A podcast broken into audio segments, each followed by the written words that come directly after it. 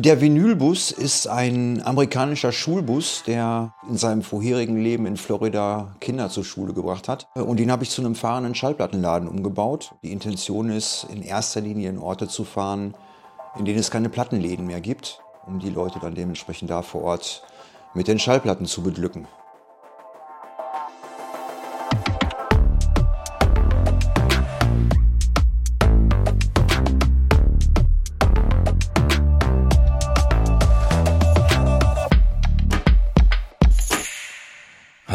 Herzlich willkommen zu einer weiteren Folge von Kilohertz und Bitgeflüster, dem Podcast von hifi.de. Mein Name ist Olaf Adam, ich bin Chefredakteur von hifi.de und möchte in dieser Ausgabe unseres Podcasts einmal über Schallplatten reden. Genauer gesagt über die Leidenschaft für das schwarze Gold, wie sie entsteht und was sie ausmacht und wie diese Leidenschaft ein ganzes Leben prägen kann. Untrennbar mit der Leidenschaft für Vinyl ist natürlich das Thema Plattensammeln verbunden.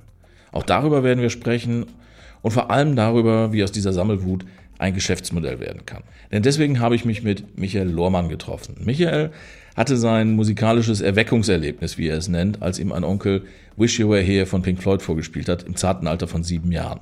Die dadurch entstandene Liebe zur Musik rettete ihn vor einer langweiligen Karriere als Postbote und vor dem dafür nötigen Haarschnitt. Danach war er Redakteur eines kostenlosen Musikmagazins, veranstaltete Konzerte und machte schließlich aus einem Death Metal Fanzine namens Visions das zwischenzeitlich bestverkaufte Musikmagazin Deutschlands.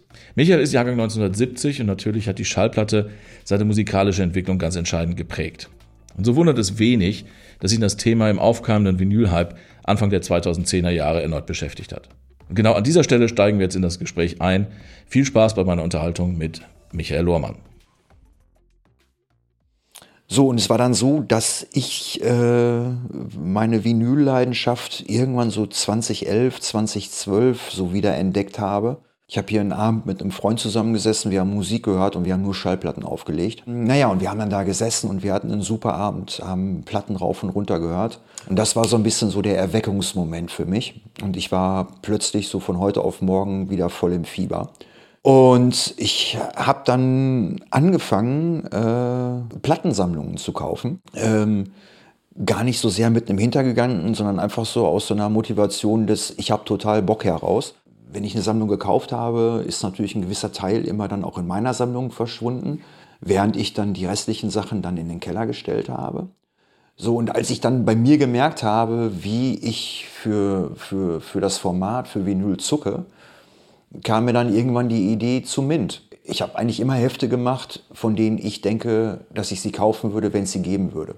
Äh, also das war dann so in Anführungszeichen meine oder unsere Marktforschung. Kommt immer darauf an, was man so macht. Ich kann verstehen, äh, dass wenn große Verlagshäuser große Marktforschung und Nullnummern auf den Markt bringen, das ist alles gut, alles schön. Haben wir nie so gemacht. Wir haben immer eher so, was, was wollen wir denn? So, was finden wir denn gut? Und das hat oftmals halt auch wirklich gut geklappt. So, und dann war der Gedanke, dass wir mal einen Themenschwerpunkt in Visions machen, bevor es Mint gab, äh, was sich halt mit Schallplatten auseinandersetzt. Das haben wir dann auch tatsächlich gemacht. Es waren irgendwie 64 Seiten, äh, die wir in einem Special dann quasi da vermarktet haben. Und das war dann die bestverkaufteste Ausgabe des Jahres, wo wir halt auch gemerkt haben, dass da draußen was zurückkommt. Und dann äh, habe ich halt überlegt, ob es die Möglichkeit gäbe, aus diesem Special entweder A, was regelmäßiges in Visions zu machen oder ist das vielleicht sogar eine eigene Idee für ein neues Magazin? Das ist dann daraus ein Stichwort, das Magazin für Vinylkultur, weil bei Mint geht es auch um Schallplatten, aber es geht auch um die Technik, die man braucht, um sie abzuspielen. Mhm. Aber es geht auch noch um so dieses, naja, wie diese Vinylkultur, Menschen, wie, wie sie mit ihren Schallplatten leben, sage ich jetzt mal im, im, im weitesten Sinne. Und das Richtig. wäre sicherlich in äh, Visions so nicht gewesen. Das, also das, wann ist die erste Ausgabe von Mint äh, erschienen? Äh, tatsächlich also, im Dezember 2015. Und das Special in Visions war vielleicht ein, zwei Jahre vorher, das erinnere ich nicht mehr. In jedem Fall, ähm, als ich mich hergesetzt habe und dann überlegt habe, wie so Themen aussehen könnten, wie man so ein Heft gestalten könnte, war es dann schon so, dass einem da viel einfiel und die Liste immer länger wurde. Und dann habe ich mit der Redaktion gesprochen, mit der damaligen. Und äh, die haben natürlich auch was dazu beigetragen, im Sinne davon, dass sie halt auch Ideen hatten. Und plötzlich haben wir im, im, im Team gemerkt, ey, da könnte was raus werden. Also das hat Substanz, auch inhaltlich. Na? Ne? Und, ähm, und nachhaltig, weil das Magazin gibt es ja heute noch. Äh, auch wenn du direkt nichts mehr damit zu tun hast. Ist das richtig? Ja, das stimmt. Also, ne, als es mit Mint angefangen hat, das war dann so ja, die, die letzte Idee, die ich im Verlag ver verwirklicht hatte, der auch seinerzeit zu 100 Prozent mein Verlag war. Ich war Herausgeber und Geschäftsführer der Hefte. Und man muss halt sehen, ich habe mit 18 angefangen, Zeitschriften zu machen. Sehr semi-professionell am Anfang, sicherlich, aber dann in den letzten 25 Jahren doch schon eher professionell. Und ich habe irgendwann halt überlegt, ob ich noch mal was Neues machen möchte, weil äh, als ich die äh, Entscheidung getroffen habe, meinen Verlag zu verkaufen, war ich 48 und das ist so eine Zeit, wo man noch nicht zu alt ist, noch mal was Neues zu machen. Und ne, und dann hat für mich ein neues Leben begonnen quasi. Weil äh, klar, 30 Jahre äh, im Verlag zu sitzen, das prägt einen natürlich auch. Das ist äh, der größere Teil des Lebens, alles in allem.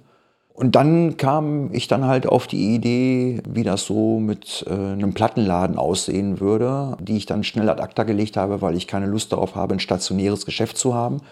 Und dann habe ich überlegt, wie das denn anders aussehen könnte. Und irgendwann kam ich dann halt äh, auf den Gedanken, was äh, in Richtung Bus zu machen, wo du halt ein mobiles Geschäft hast, so ein bisschen angelehnt an die Idee der Bücherbusse, mhm. die früher übers Dorf fuhren oder vielleicht heute sogar noch. Lass uns vielleicht über, über den, wie die Sache mit dem Bus entstanden ist, gleich nochmal reden. Ich wollte ja. ganz gerne nochmal äh, vorher auf das Thema Schallplatte und, und, und Vinylkultur und sowas zurückgehen. Ähm, du hast gesagt, die erste, also dann, dann du hast es, glaube ich, Erweckungserlebnis genannt, war Wish You Were Here. Ja. Kannst du dich noch, äh, und dann die erste Schallplatte, die du vom eigenen Geld gekauft hast, war dann auch eine Pink Floyd. Wish We Here. Die hast du dann sofort auch nochmal gekauft. Ja, genau. Ja, ja. Hast du exakt diese, diese Platte noch? Äh, ja. Ja.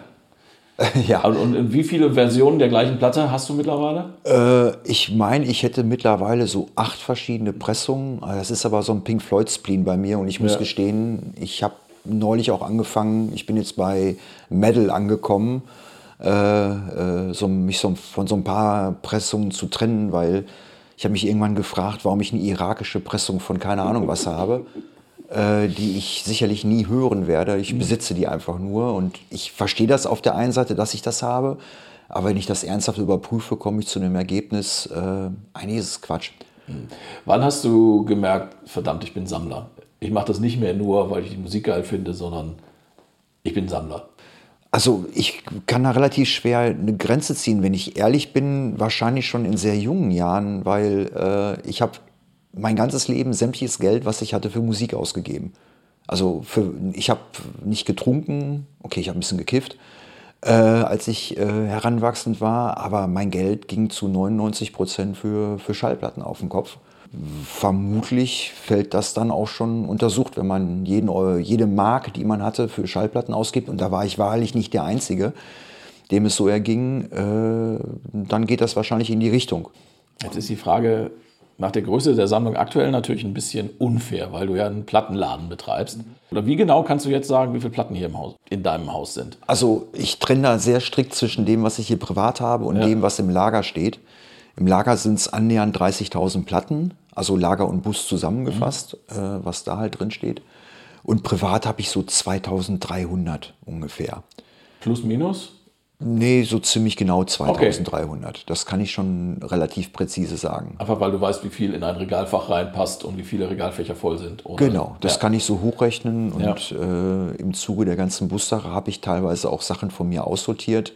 Ja. Äh, ich finde das ab und zu mal recht gesund, mal die Sammlung so zu durch, durch, durch, ja. durchzukämmen. Weil manchmal denkt man sich, ach, die habe ich auch. Äh, und dann kommt häufig auch die Frage, aber warum eigentlich? Platten nehmen auch einfach echt viel Platz weg. Ja. Also das ist so ein Thema, was ähm, viele Leute, die es gibt ja viele Leute, die jetzt wieder neu in das Thema Vinyl einsteigen und ähm, dann auf einmal feststellen, wie schnell so ein Kallax dann doch voll ist. Ja, ja. Wenn man da ein bisschen frei dreht. Hast du jemals eine Wohnung oder eine Immobilie danach ausgesucht, ob deine Platten reinpassen oder nicht? Oder war das? Äh, nein, das war Gottlob nicht notwendig, weil die Wohnung oder das Haus, was ich jetzt bewohne, halt tatsächlich den Platz einfach immer geboten haben, dass es kein Problem war. Äh, Gunnar Schulz, äh, MINT-Redakteur und äh, auch der im Laden, der mit Abstand die meisten Platten hat. Gunnar ist ein, ein richtiges Maniac, also der ist am Start. Äh, der hatte zu Hause bis vor kurzem fast 12.000 Platten stehen. Und er wohnt irgendwo in Köln in einer Altbauwohnung im fünften Stock. Das Haus ist von 1800 noch was. Und äh, dann kommt nämlich nochmal ein anderer Punkt zum Tragen, im wahrsten Wortsinne, nämlich das Thema Statik. Und, die äh, Plattensammlung, die Statik des Hauses überfordert. Genau. Ja. Na, und in einem Altbau, wenn du im fünften Stock wohnst, mit Dielenboden und so weiter und so fort, ist das schon ein ernstzunehmendes Thema. Und Gunnar hat sich dann tatsächlich von, ja, ich glaube, 3.000 oder 4.000 Platten getrennt und die sind dann tatsächlich jetzt äh, bei mir gelandet und dann wahlweise im Bus. Ja, okay. Das ist tatsächlich ein, ein trauriges Schicksal, sich aus Statikgründen von seiner Plattensammlung trennen zu müssen. Welchen Zusammenhang oder welche Bedeutung hat für dich das Thema HiFi im Zusammenhang mit deiner Musik, die du sehr liebst und mit, deinem, mit dem Vinyl, was du sammelst und hörst? Ja, natürlich schon einen sehr großen. Das war das Erstaunliche, als äh, ich mit Mint angefangen habe war es halt so in, in meiner Beobachtung, dass die äh, Firmen, die HiFi herstellen, dann halt in ihren HiFi-Magazinen geworben haben. Und das ist natürlich auch ein Ort, wo man, wo man mit Fug und Recht stattfinden kann. Aber ich hatte immer so ein bisschen das Gefühl, äh, dass ich es eigenartig finde, äh, nicht zu versuchen, Leute anzusprechen, die wirklich eine Passion für Musik haben. Als ich dann Mint bei den HiFi-Firmen vorgestellt habe, hatte ich das Gefühl, dass sie relativ schnell begriffen hatten, welche Möglichkeiten dieses Magazin bietet. Denn Menschen, die Schallplatten kaufen, haben ja zwangsläufig automatisch eine Nähe zu HiFi. Weil sie brauchen auf jeden Fall einen Plattenspieler, sie brauchen auf jeden Fall einen Verstärker und sie brauchen auf jeden Fall Lautsprecher. Und es hat dazu geführt, dass Mint doch in sehr kurzer Zeit eine hohe Akzeptanz gefunden hat von Anzeigenkunden aus diesem Bereich äh, weil die darin halt eine Zielgruppe erkannt haben, die wichtig ist und die äh, vielleicht auch mal eine Neuerung darstellt zu dem, was sie vorher hatten. Zumal, äh, als es mit Mint anfing, war es halt auch so, dass, dass äh, der Tonträger Schallplatte auch wieder ja, im Boom begriffen war. Also es war über die Grenzen derer, die immer Vinyl gehört haben, plötzlich wieder ein Thema. Ähm, und das hat uns damals bei dem Magazin äh, durchaus in die Karten gespielt. Ähm, ja, das ist übrigens ein Punkt, wo ich auch noch mal ganz gerne einhaken würde. Dieser, also man spricht nach wie vor vom Vinyl-Hype, obwohl mhm. er seit zehn Jahren anhält. Mhm. Ähm, wie kommt das?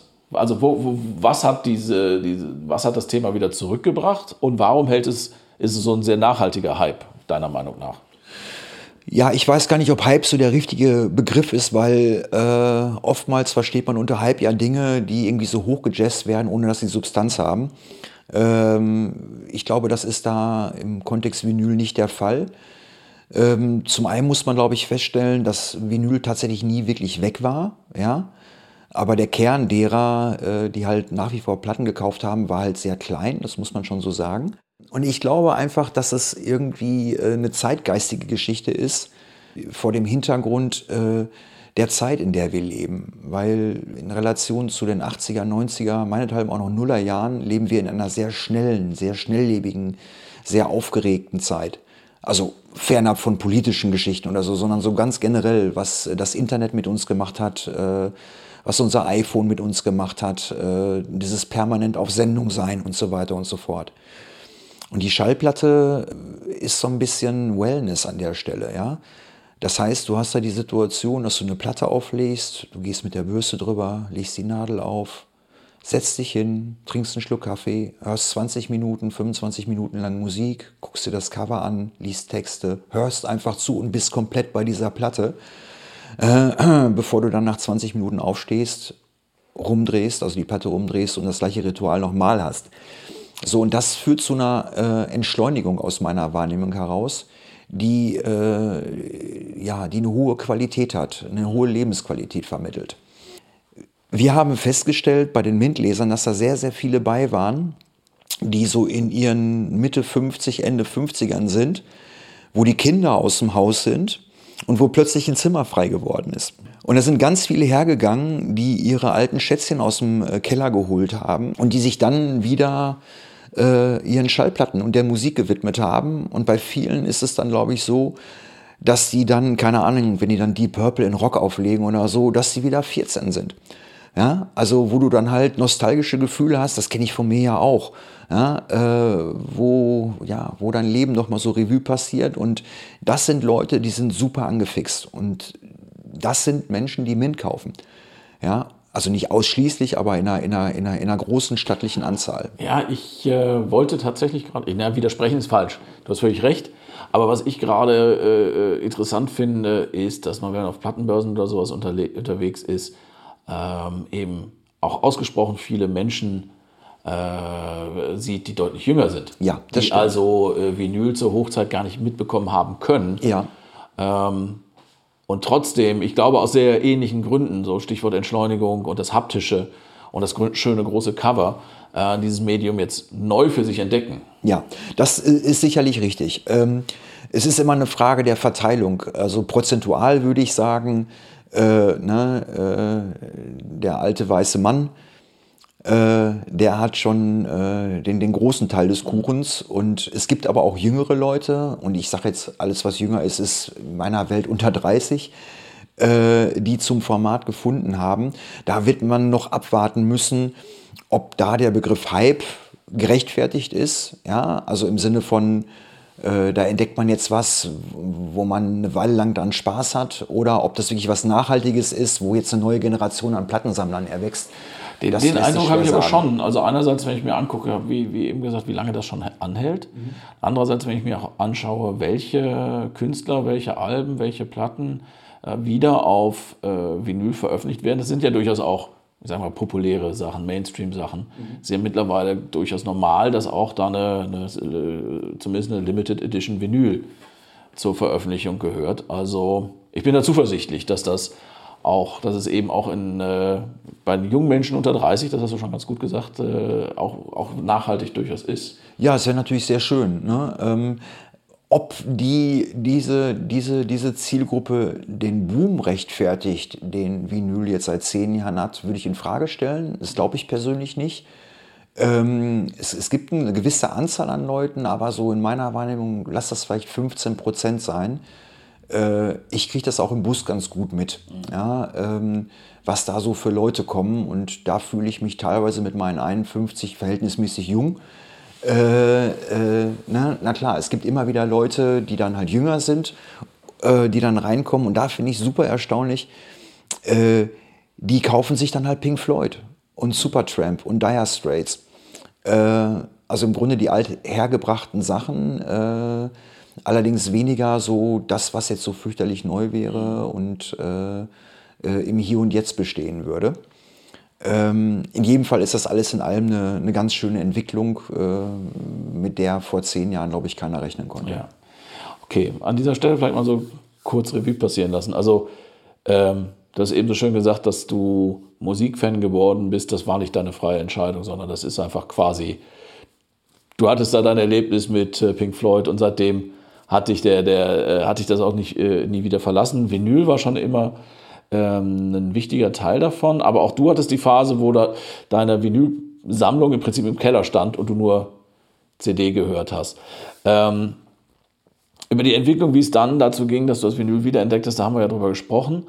Und äh, vielleicht sollten wir jetzt dann mal tatsächlich zum Thema Vinylbus nochmal zurückkommen. Wir hatten darüber gesprochen, dass du halt irgendwann erstmal nur ohne einen Plan dazu haben, äh, ohne einen Plan dafür zu haben, angefangen hast, Sammlungen aufzukaufen, dann überlegt hast, du möchtest einen Plattenladen machen, aber eben keinen, der an einer festen Stelle ist, sondern in einem Bus durch die Gegend fährt. Mhm. Ähm, aus irgendwelchen Gründen, ich kann dir gar nicht genau sagen, warum, finde ich die Überlegung, das in einem amerikanischen Schulbus zu machen, auch absolut naheliegend. Das passt einfach. Ja, ne? Das, Aber den ja. findet man ja jetzt in, äh, dort, äh, in Dortmund nicht unbedingt an jeder Straßenecke. Mhm. War es ein Problem, den aufzutreiben? Oder letztlich nur Frage an der richtigen Stelle zu, fragen, äh, zu gucken und dann war schnell gelöst? Ja, es war verhältnismäßig schnell gelöst. Also äh, es gibt diese Morlock-Typen, die bei D-Max, heißt das glaube ich, diese Sendung haben. Ja, das ist so ein, so ein Laden, da kannst du, keine Ahnung, äh, vom amerikanischen Schulbus über Amphibienfahrzeuge ja, und okay. Ja, weiß, was du meinst. Genau, ich habe hab das über Google erfahren und bin dann da mal hingefahren. Die sitzen irgendwo im Westerwald, wenn ich mich nicht täusche. Und ich kam dann da an und da war dann plötzlich ein Kamerateam und ich dachte, was ist denn hier los? Ganz komisch. Bis ich erfahren habe, dass die über dieses Unternehmen und über den Typen, der dieses Unternehmen leitet, äh, ein Fernsehformat haben, was halt bei D-Max läuft. Und ich kannte das halt nicht. Und äh, da war ich zuerst und äh, die haben irgendwie, weiß ich nicht, fast drei Monate gebraucht, um mir ein Angebot zu schreiben äh, für einen der Busse, die da standen. Also der hatte da bestimmt zehn stehen. Äh, und das war mir dann irgendwann zu blöde. Und dann habe ich in Süddeutschland noch einen Händler aufgetan, äh, Kfz Liebel, äh, äh, wo ich dann nach, äh, in die Nähe von München gefahren bin. super netter Kerl, der hat das Ding noch über den TÜV gebracht und ich hatte das Glück, dass er einen da stehen hatte, der genau meinen Anforderungen entsprach, weil bei dem Projekt gibt es einiges zu berücksichtigen. ich darf mit meinem alten Führerschein 7,5 Tonnen bewegen. Jetzt ist es allerdings so, dass das Automobil schon knapp 6 Tonnen wiegt. So, und in dem Bus ist jetzt, oder sollte dann, das war damals dann der Gedanke, ich habe das alles aufgezeichnet und abgemessen und äh, dann versucht hochzurechnen, was die einzelnen Komponenten wiegen dürfen und so weiter, um halt nicht diese 7,5 Tonnen zu reißen. So, und der passte halt genau, äh, äh, weil ich brauchte nochmal so rund 1,6 Tonnen für alles weitere, also sprich für die Tonträger, für die Stahlkonstruktion und die Holzkisten, die dann äh, äh da verdübelt sind. Äh, ich muss mich als, als Menschen mitrechnen, ich muss Benzin einrechnen. Äh, deswegen, wenn ich losfahre, ist der Tank immer nur halb voll. Äh, da passen 200 Liter rein und ich tanke immer auf 100 ungefähr, weil das spart nochmal 70, 80 Liter, Liter sage ich, Kilo, wenn er nur halb betankt ist.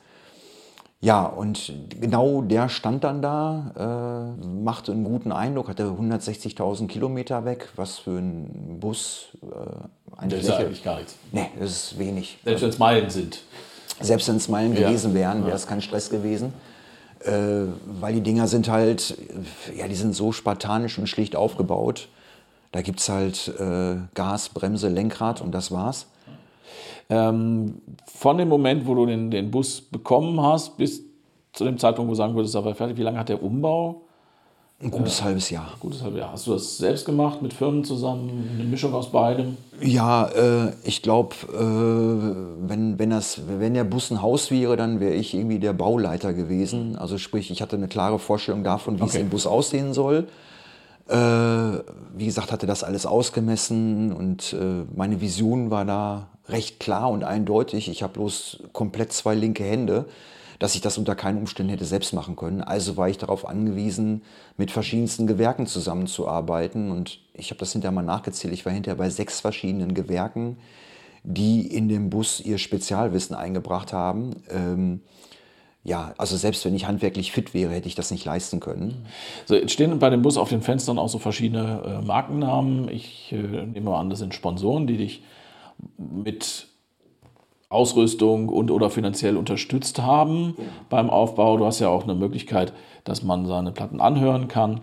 Ähm, als du mit diesem Konzept, mit dieser Idee im Kopf dann halt zu Technics, zu ELAC und wer da noch dabei ist, hingegangen ist, wie waren da die ersten Reaktionen, als du gesagt hast, ich möchte mit euch gerne mit euch zusammen gerne einen Bus ausstatten, den ich zum Plattenladen umbaue? Ja, äh, super. Mein Vorteil war halt, dass ich die von dir genannten schon kannte durch die Zusammenarbeit mit Visions und da war eh ein gutes Verhältnis. Und klar, ich habe so ein bisschen versucht, über, über Sponsorships äh, die Kosten so ein bisschen aufzufangen, die mit dem Projekt einhergingen. Weil noch bevor ich die erste Platte verkauft hatte, äh, hatte ich knapp 80.000 Euro auf der Uhr für Kauf des Busses und Umbau des Busses. Es war halt extrem kostenintensiv und ich bin halt fest davon überzeugt, dass das für diese Partner äh, äh eine super Image-Geschichte ist. Ähm, ich habe denen erklärt, was ich machen will. Äh, ich hatte manchmal das Gefühl, äh, dass sie sich denken, hm, was, was hat er jetzt vor? Also, ne, weil es halt eine ungewöhnliche Idee ist. Ähm, aber als dann die ersten Bilder kamen und die ersten Skizzen kamen, äh, war den Leuten schon relativ schnell klar, worauf, ich, worauf es hinauslaufen würde. Und dann haben wir eine Kooperation vereinbart und äh, tatsächlich war es dann so direkt beim ersten, nee, beim zweiten Datum, was ich seinerzeit hatte, also vor der Pandemie, äh, hatte ich den WDR vor Ort, also WDR-Fernsehen. Ja, weil das halt ein spezielles Projekt ist. Platten sind wieder ein bisschen en vogue und dann hast du halt noch diesen Bus, also ein sehr visuelles Thema halt auch, was man wunderbar im Fernsehen spielen kann. Und all das, was ich mir schon so ungefähr vorgestellt habe, ist dann tatsächlich dann auch in der Realität eingetreten. Äh, wir hatten dann bei den 33 Terminen, die ich vor der Pandemie gemacht habe, ich glaube, achtmal das Fernsehen da, äh, zweimal Radio und quasi wirklich bei jedem Termin Tageszeitung. Und was machen die? Die filmen den Bus, die fotografieren den Bus und ob sie wollen oder nicht, die Logos werden automatisch mit eingefangen. Ja, also hat sich also die, die, du hattest keine Probleme, die Sponsoren zu gewinnen und die Sponsoren sind nachhaltig zufrieden mit dem, was sie bekommen haben. Ja, da gehe also, ich, ja. davon äh, gehe ich schwer aus, zumal, also losgelöst mal jetzt von dieser äh, Kommunikation, die dann über, über Medienpartner zwangsläufig stattfindet, äh, zum Bus kommen regelmäßig so 200, 250 Leute, die das halt auch alle entsprechend sehen und du kannst die Uhr nachstellen, also mindestens jeder Zweite äh, macht Fotos vom Bus, macht Filmchen vom Bus und was macht man damit in der heutigen Zeit? Man zeigt es natürlich bei Facebook und Instagram und so weiter und so fort, wo natürlich auch nochmal Kontakte entstehen. Und ne, ich glaube, für die Marken ist in der heutigen Zeit sehr wichtig, dass sie fernab von dem Core-Business, was sie haben, also im Sinne von, von, von, von HiFi-Landschaft, äh, versuchen, neue Leute anzusprechen. Und ich glaube, da ist dann sowas wie dieser Bus äh, Gold wert, weil der halt eine Ansprache hat, die über diese HIFI-Grenzen hinausgeht. Nochmal zurück zu dem Zeitpunkt, dass jetzt, ich stelle mir das gerade vor, da ist jetzt ein Bus ausgebaut, links äh, eine ganze Reihe mit Regalen für Schallplatten, rechts eine ganze Reihe äh, mit Regalen für Schallplatten. Du wisst ja, wie viele Platten passen da rein? Äh, ziemlich genau dreieinhalb. Also je nachdem, wie sehr ich stopfe, äh, wahlweise wie viele Doppelalben oder Boxen ich damit bei habe, können es auch mal drei sieben werden. Also in, in der Größenordnung. In der Größenordnung. Ähm, zu dem Zeitpunkt, als du diesen Bus gebaut hast, hattest du, wenn ich das richtig verstanden habe, schon deutlich mehr als dreieinhalbtausend Platten im Keller. Ja. Wie lange hast du für die Auswahl gebraucht, für die Erstbestückung? Wie es damals war, kann ich ehrlich gesagt gar nicht mehr so sagen, weil ich weiß, dass es ein tierischer Stress war, ein tierischer Hassel war. Das alles so auf die Reihe zu kriegen, war natürlich auch wieder alles auf dem allerletzten Drücker. Äh, nicht, weil man schlurig gewesen wäre, sondern einfach, weil die Zeit irgendwann weggerannt ist. Ich habe aber neulich erst den Bus neu bepacken müssen äh, mit einem Arsenal von knapp 30.000 Platten, die im Lager standen. Und wenn du dann rund 10 Prozent, also ein bisschen mehr äh, mitnehmen kannst, äh, das ist richtig übel. Äh, ich versuche halt im Bus halt auch so äh, das Ganze zu gestalten, dass nach zwei, drei Kisten ein Genre endet und dass es nicht überlappt. Das führt dann dazu, dass du dann plötzlich drei Ein-Viertel-Kisten hast und du musst dich dann wieder von 30 Platten trennen und dann passt es da nicht. Das ist so ein bisschen Tetris, weißt du. Also sprich, für die Erstbestückung gehen Tage. Ja, drauf. ich habe zwei Tage gebraucht ja. tatsächlich, wo ich morgens angefangen habe und abends um elf äh, rausgegangen bin. Die, die Platten, die du in den Bus legst, sind die alle auf, Quali äh, also auf Zustand über, also sind alles gebrauchte Platten? Äh, zu 99 Prozent, ja. ja. Alle auf Zustand überprüft, alle gewaschen? Ja, ja. Das heißt, wie viele Waschmaschinen hast du da parallel laufen, wenn du, wenn du richtig loslegst? Jede Platte im Bus, egal ob die 5 oder 500 Euro kostet, ist gewaschen worden. Äh, die Kooperation, die wir da haben, ist äh, äh, mit Less. Ich weiß gar nicht, wie ich da meinen Dank in, Wort, in Worte fassen soll, weil die Kollegen haben uns sieben Maschinen zur Verfügung gestellt.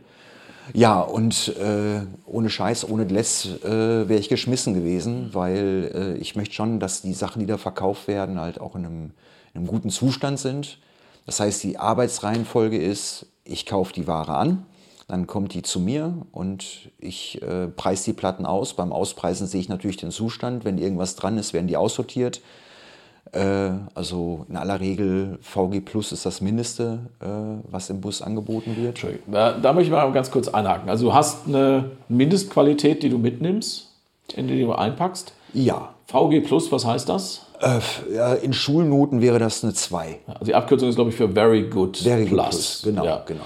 Und äh, das ist schon so oberes Drittel, wenn ich das jetzt richtig in Genau, habe, ne? also so 3 plus bis 2. Also ja. eine Platte, die ich bei mir zu Hause ohne Bedenken jederzeit auflegen würde. Genau. Und, und drunter nimmst du, hast du im, im, im, äh, über die Ankäufer, aber nimmst du im Bus gar nicht mit? Äh, das muss ich ein Stück weit einschränken. Es kommt immer ein bisschen was darauf an, was es ist. Man muss halt differenzieren zwischen einem, einer einem optischen Grading, äh, wo das Auge sagt, hey, hier sind Schlieren, hier ist ein Kratzer, hier ist dies und das. Und einem akustischen Grading, also ne, wo du halt hörst und du merkst, äh, ich höre hier nichts, also es spielt einfach wunderbar. Ähm, und da habe ich dann im Laufe der Zeit, wo ich auch für mich Erfahrung gesammelt habe, ich habe vorher nie professionell Platten verkauft, äh, äh, ne, das ist ja dann auch etwas, was man dann äh, sukzessive einfach lernt So, und ich werde jetzt, oder ich mache es jetzt mittlerweile so, dass wenn Platten ein bisschen werthaltiger sind, die aber schäbig aussehen, ja, sie aber trotzdem gut spielen, dann packe ich die auch in den Bus mhm. und dann schreibe ich halt dick drauf, äh, Surface Scratches,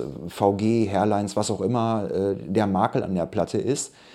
Ähm, aber das sind dann Sachen, die ich selbst gehört habe und wenn bei meiner Anlage das alles cool war, die einen ziemlich empfindlichen Abtaster hat, dann gehe ich davon aus, dass es bei anderen Anlagen auch so ist. Okay, ja, das ist ja ein berechtigtes Kriterium. Ähm, du hast es jetzt schon, das, das Stichwort Pandemie fiel jetzt schon ein, zweimal. Ähm, wenn ich das Timing so, so richtig in Erinnerung habe, du hast halt, äh, wie du gerade auch schon gesagt hast, viel Geld in die Hand genommen, viel Energie reingesteckt, den Bus gekauft und umgebaut, die Plattensammlung sortiert, gewaschen, bestückt. Und dann hast du wie viele Termine vor der Pandemie? 33. Immerhin 33, die erfolgreich waren. Ähm, und dann kam, ja, dann kam Corona und 18 Monate Stillstand. Wie, wie ist das, wie hast du das erlebt? Wie war das für dich? Bist du die Wände hochgegangen oder hast du einfach sich zu Hause hingesetzt, Musik gehört und gewartet, dass es vorbeigeht? Ja, ähm, also ich glaube, so die ersten drei, vier Monate haben sich anders angefühlt als die letzten 14, 15 Monate. Die ersten drei Monate waren erstmal geprägt von so einer äh, Furcht, was da so kommt, so was Ungewohntes. Ich glaube, das ging jedem auch so ein bisschen so, dass man erstmal sich orientieren musste, womit haben wir es ja eigentlich gerade zu tun. Und tatsächlich habe ich es insofern ganz angenehm empfunden, weil man mal die Möglichkeit hatte, einfach zwei, drei Gänge runterzuschalten. Daran konnte ich jetzt erstmal nichts so ganz Schlimmes finden, zumal ich auch eine große Einsicht für die Maßnahmen hatte. Das war für mich alles komplett nachvollziehbar und von daher wäre mir auch selbst der Gedanke nicht gekommen zu sagen, aber ich will jetzt unbedingt mit meinem Bus fahren. Das ist dann aber irgendwann so ein bisschen gekippt tatsächlich, ne? weil in einer guten Pandemie, das widerspricht sich jetzt ein bisschen selbst, aber in einer guten Pandemie hätte man ja zumindest noch die Möglichkeit äh, zu reisen oder so, weißt du? Dann hast du viel Zeit und bist unterwegs und du hättest ein besseres Sabbatical oder sowas in der Art. Aber da das natürlich auch alles nicht ging, äh, war das dann irgendwann so, dass du halt ja vornehmlich zu Hause warst. So. Und äh, ich habe davor 30 Jahre lang doch echt recht viel gearbeitet und war auch viel unter Strom, viel Stress gehabt, viel, viel Energie auch dann an den Tag gelegt. Und irgendwie fühlte es sich ganz komisch an, so plötzlich von 100 auf 0 runter zu drosseln. Ähm, zumal äh, diese Entstehungsphase des Busses und das Betreiben des Busses war ja jetzt auch keine Kirmesfahrt. Also das hat echt Körner gekostet. Ähm, und es ist halt komisch, wenn du, äh, als wenn jemand den Stecker gezogen hat, wenn du einfach von 100 auf 0 runtergehst. Das ist halt ziemlich krass. Ja. Ich habe versucht, die Zeit bestmöglich zu nutzen und in, in einiges an, an, an, Sammlungen aufgekauft. Äh, das hatte dann zur Folge, dass ich hier saß, äh, über Platten gegangen bin, die ausgepreist habe. Aber das war auch alles in allem ein bisschen dünn. Ne? Also ist nicht gerade herausfordernd. Das macht irgendwie Spaß. Aber die Dosis macht das Gift, sagen wir es mal so. Ich hätte mir äh, ein wenig mehr Abwechslung ja, gewünscht. Ja. Gut, äh, Stichwort Abwechslung. Seit September 2021 geht es jetzt wieder los. Es ist Mitte September, du hast also die ersten wie viele Termine hinter Vier. dir? Vier habe ich gemacht. Fühlt sich gut an? Es ist Wahnsinn. Also nicht nur für mich, ich, dass ich jetzt äh, endlich wieder vor die Tür kann. Ich hatte ja auch überhaupt keinen Schimmer, was mich da erwarten würde. Ne? Also ich konnte einschätzen, wie es vor der Pandemie war und da war es super gut. Aber ich hätte mich auch nicht großartig gewundert, wenn Leute sagen, ha, in so einem Bus stehen, da habe ich Befindlichkeiten, das fühlt sich irgendwie nicht so richtig an und äh, mag jeder so seine eigenen Gründe für haben, ähm, aber es war überhaupt nicht der Fall. Es war genau wie vorher, tatsächlich von den vier Terminen, die ich gemacht habe, waren drei Orte dabei, die ich jetzt zum zweiten Mal angefahren bin. Und das Ergebnis im Hier und Jetzt war immer zwischen 500 und 1000 Euro mehr Umsatz, als es beim ersten Mal der Fall war. Nicht falsch verstehen, mir geht es jetzt nicht in erster Linie darum, dass der Umsatz total geil war oder so. Ich sage das bloß als, als Gradmesser dafür, dass sich nichts verändert hatte. Im Gegenteil, dass es eher besser geworden ist. Und wahrscheinlich auch mehr Leute da waren. Ja, und die haben sich gut verteilt. Mhm. Da habe ich vielleicht auch einfach Glück gehabt, dass der Bus halt so über den Tag hinweg eigentlich immer äh, konstant voll war. Ich habe mir da selbst eine Beschränkung auferlegt. Äh, also ich, zum einen arbeite ich mit 3G am Eingang ähm, und zum anderen, während vor der Pandemie teilweise 14 Leute zeitgleich im Bus waren, bei geschlossenen Fenstern, und geschlossener Dachluke. Äh, also die Jungs haben dann Schulter an Schulter und Hintern an Hintern gestanden. Allerdings, ja. Hat aber der Sache keinen Abbruch getan. Also man konnte das Gefühl kriegen, dass man sich amüsiert. Lasse ich jetzt zurzeit nur äh, sechs Leute zeitgleich rein und habe alle 14 Fenster unten und die Dachluke auf. Also es ist so ein bisschen so, als würdest du draußen stehen. Und ich glaube, dass in dem Moment, wo weniger Leute im Bus sind, haben die viel mehr Möglichkeiten, also in aller Ruhe äh, durch die Platten zu gehen und dann halt auch mehr zu entdecken, weil man sich nicht so gehetzt fühlt, weißt du? Und ich glaube, das hat dazu geführt, dass der einzelne Warenkorb bei den Leuten größer ausfällt, als es vorher der Fall war. Möglich, ja. Äh, und das mag zu den Ergebnissen führen. Denn in Summe glaube ich, dass die Anzahl der Menschen, die jetzt jeweils vor Ort war, äh, identisch zu dem war, wie es vor der Pandemie der Fall war. Äh, und es ist im Übrigen auch gar nicht so leicht, Orte zu finden, wo ich mit dem Bus gut stehen kann. Weil Kannst, darfst. Genau. Ne? Erwünscht bist, ja. So, das ist äh, ein bisschen der Punkt. Äh, am Anfang, als ich vor der Pandemie die ersten Termine gebucht habe, war das noch schwerer, weil da kannte das noch keiner. Äh, und wenn du in irgendeiner, äh, keine Ahnung, äh, Mediamarkt-Filiale anrufst und sagst, ich mache einen Schallplattenbus, dann siehst du durch den Telefonhörer die Fragezeichen. Und ich hatte dann Glück, dass ich den WDR-Bericht hatte, äh, ja. den TV-Bericht, den konnte ich zuschicken und dann war klar, was es bedeutet und dann war das, das war ein echter Tür, Türöffner.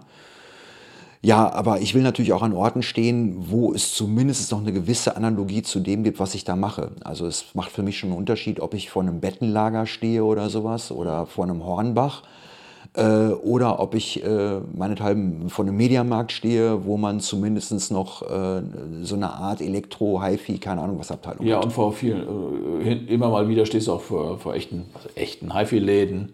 Genau, ne? das macht auch Sinn. Ne? Ich habe, ich stehe auch häufig vor Plattenläden, äh, ne, weil äh, ich bin ganz froh, dass die Leute, also die, die Plattenläden betreiben, mich da nicht als Konkurrenz verstehen, mhm. sondern als sinnvolle Ergänzung für den ja, einen Tag. Ja. Weil wenn der Bus kommt, ist es so eine Art Happening mhm. und der Bus zieht seine eigenen Leute, während dann derjenige, der den Platten hat, seine Leute zieht und dann wird das so ein Mischmasch aus beiden Welten. Ja, das ist schön, dass es so, dass es Leute gibt, äh, dass da jetzt keine Konkurrenz Denken entsteht, sondern dass man den gemeinsamen Nutzen sieht. Das finde das find ich gut. Genau. Jetzt bist du äh, aktuell, die Termine, die ich im Kopf habe, sind alle Nordrhein-Westfalen. Planst mhm. du auch andere Bundesländer anzufahren oder wie sieht wie es da aus mit den Ideen? Ja, äh, tatsächlich, äh, äh, ich wäre schon längst bundesweit gefahren, wenn, wenn die Pandemie nicht mhm. gekommen wäre. Also zur Erläuterung, ich habe, glaube ich, am 6. März 2020, das war der letzte Termin äh, vor der Pandemie quasi oder während der Pandemie, und eigentlich äh, besagte dann mein, mein, meine Tourroute, dass ich ab Mitte März bis Ende Mai bundesweit gefahren wäre. Also erst eine Norddeutschland-Route, die mich nach Kiel geführt hätte. Und dann eine Süddeutschland-Route über Hessen, äh, also Rheinland-Pfalz, Hessen ähm, äh, bis nach München runter. Äh, da hatte ich alle Termine gebucht. Ich hatte zum Teil schon Hotels gebucht und so weiter und so fort. Ähm, und das musste ich dann alles absagen. So, und Jetzt, äh, während der Pandemie, äh, wollte ich erstmal vor der Haustür bleiben, weil es macht schon einen großen Unterschied, ob ich beispielsweise morgen einen Termin in Paderborn habe und den aus Eventualitäten absagen muss, beispielsweise dann halt, weil Inzidenzzahlen jetzt doch wieder ein Kriterium sind oder eine andere Unwägbarkeit Man weiß halt nicht, kommt. was passiert, genau. Ja. Du hast halt keine Planungssicherheit. Und wenn du aber 30 Daten am Stück buchst, was mit einem hohen logistischen Auf, äh, Aufwand verbunden ist, weil ich brauche einen Kurier, der mir Ware hinterherfährt. Ich muss Hotels buchen und zwar irgendwo auf dem Land, wo ich mit dem Bus auch hinfahren kann. Also irgendein Ibis in der Stadtmitte äh, funktioniert dann halt nicht. Sprich, das ist ganz schön tricky. Und äh, wenn ich dann irgendwo in der Höhe von Nürnberg stehe und ich darf die ganzen anderen 20 Termine, die dann noch folgen würden, absagen, hat das eine andere Fallhöhe, als wenn ich jetzt morgen nicht nach Paderborn fahre. Das heißt, die Internet, äh, Quatsch, die internationalen, so weit sind wir noch. Die bundesweiten Termine äh, stehen, stehen auf der Wunschliste wieder, aber du hast noch keine konkreten Pläne. Du wartest einfach erstmal ab, Genau, ich spiele zurzeit noch ein bisschen auf Zeit. Ja. Äh, ne, äh, tatsächlich, es kann gut sein, dass im November, Dezember schon der norddeutsche Raum angefahren wird, weil ich die Hoffnung habe, dass sich die Impfquote noch weiter optimiert. Wenn ich aber jetzt mich mal informieren möchte, heute Morgen im Dezember, äh, über deine Termine, wo kann ich das nachgucken? Äh, ja, ich habe eine Internetseite, äh, vinylbus.de, also vinylbus in einem durchgeschrieben.de. Äh, da gibt es natürlich dann einen Tourdatenreiter, äh, wo man einsehen kann. Und ich bin bei Facebook. Und, äh, auch unter Vinylbus. Ne? Genau, da findet ja. man mich auch unter Vinylbus und ja. Äh, da kriegt man die Termine mit. Ähm, du packst jetzt dein, deine dreieinhalbtausend Platten in, den, in den Bus. Wenn ich jetzt auf vinylbus.de sehe, ah, demnächst bist du in meiner Stadt. Ähm, vielleicht hat der ja Platte XY mhm. dabei. Kann ich, wie kann ich da, kann ich Sachen bestellen oder anfragen bei dir? Ja, das ist, das ist schon möglich. Also äh, das könnte ich vielleicht kurz noch erläutern. Ich habe äh, unter den 30.000 Platten, die ich im Lager habe, sind rund 2.000 hochpreisige Sachen bei. Also gemeinhin das, was ich als Rarität verstehe. Und vor der Pandemie habe ich das so gemacht, dass ich zwei Fächer nur mit Raritäten hatte. Ich habe dann aber irgendwann festgestellt, dass jeder Gast die 500 Euro Krautrockplatte angepackt hat und gewühlt hat und hin und her. Und äh, ja, fühlte sich nicht in jedem Moment gut an. Und ich habe mich dann dazu entschlossen, Platten ab 100 Euro nur noch auf Zuruf mitzubringen. Das mhm. heißt, wenn die Leute mir eine Mail schreiben, äh, mit dem Stichwort, ey, schieb mir mal deine Raritätenliste, dann kriegen die von mir ein Excel-Sheet. Mail schreiben an welche Adresse? Äh, kontakt.vinylbus.de, Kontakt mhm. wie das deutsche Kontakt. Äh, und dann schicke ich den Leuten die Liste und dann können die sich halt was aussuchen und sagen, okay, ich bin dann in einer Woche in Soos, bring die Sachen bitte mit. Ah, okay. So, und dann bringe ich die mit und dann können die sich das vor Ort angucken. Die haben dann nicht den Zwang, das zu kaufen. Also kann ja sein, dass sie sagen, was, die kostet 500 Euro, die habe ich doch neulich erst für 480 gesehen. Äh, ne? Also man muss nicht kaufen, wenn man dann nicht Aber möchte. dann hast du dann, dann sichergestellt, dass du sie dabei hast. Und genau. dann kann man sich dann kann man dich ansprechen und sagen, ich habe dir eine E-Mail geschrieben, du wolltest mir die äh, Ronnys Popshow Erstausgabe mitbringen. Genau, genau, ja, ja. ja. Aber da wird es dann halt tatsächlich, also wenn es jetzt so diese äh, massenware Sache ist, also wenn jetzt jemand Crime of the Century von Supertramp haben will, wenn ich sie nicht eh dabei habe, dafür dann extra ins Lager zu fahren, um die äh, 6-Euro-Platte rauszuziehen, Nein, das steht für mich nicht im Verhältnis. Genau, aber wenn es um gesuchtere Sachen geht, dann ja. kann man dir einfach eine E-Mail schreiben Na klar. die Liste. Ja, ähm, ich würde sagen, wir kommen damit auch schon mal so langsam zum Ende. Mich persönlich freut es erstens, dass das mit dem Vinylbus wieder weitergeht, weil ich das eine ganz tolle Sache finde. Dankeschön. Zweitens freut es mich sehr, dass du Zeit hast, hattest, dass wir uns heute mal darüber unterhalten konnten. Ja. Weil ich das wirklich ein, ein spannendes Thema äh, finde und ich, äh, ich hoffe, dass es auch andere Leute spannend finden. In dem Sinne also vielen Dank und für die Einladung. Alles Gute. Ich hoffe, dass noch, also wie gesagt, bis Oktober stehen aktuell Termine fest. Ich freue mich schon darauf, dass bald dann auch Termine von, für November und Dezember da drin stehen. Bevor wir ganz zum Schluss kommen, hätte ich aber noch drei Fragen. Okay. Wo ich kurze, schnelle Antworten darauf erwarte. Ja. Beatles oder Stones? Beatles. Bon Scott oder Brian Johnson? Boah. Okay, richtige Antwort. Taylor Swift oder Katy Perry? Kenne ich beides nicht. Sehr gut. Nein, Bon Scott oder Brian Johnson? Schwere Frage, oder? Ach, man sagt ja immer noch der Neue, aber es ist ja so ein Quatsch eigentlich. Äh, ich meine, Bon Scott ist halt überlebensgroß. Aber Brian Johnson ist so ein geiler Typ eigentlich auch. Und, ja, und wir sind mit Brian Johnson aufgewachsen. Also, ja, also, also ich, ich, das ist das ACDC, was ich kenne. Genau. Ab was? Back in Black, richtig? Äh, richtig, ja. genau, genau. Ja, ich meine, mein, ich habe 81 habe ich Power Age äh, auf äh, Kassette gehabt. Äh, da war ja dann äh, Back in Black schon draußen. Äh, und meine zweite ACDC-Platte war Highway to Hell. Von daher war Bon Scott schon für mich der ACDC-Sänger als Kind. Aber äh, ja, dann kam halt äh, Back in Black und For Those About to Rock, was großartige Platten sind. Und Brian Johnson ist ein super Typ. Äh, er macht übrigens eine, eine, Dokumentationsreihe, also wo er so Interviews führt. Hast du die mal gesehen? Nee.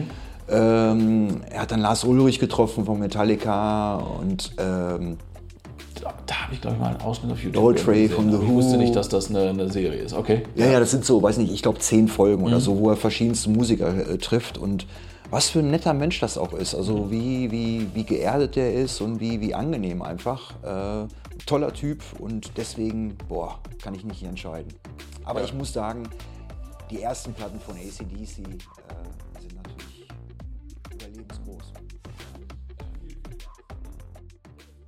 Das war also diese Folge von Kilohertz und Bitgeflüster.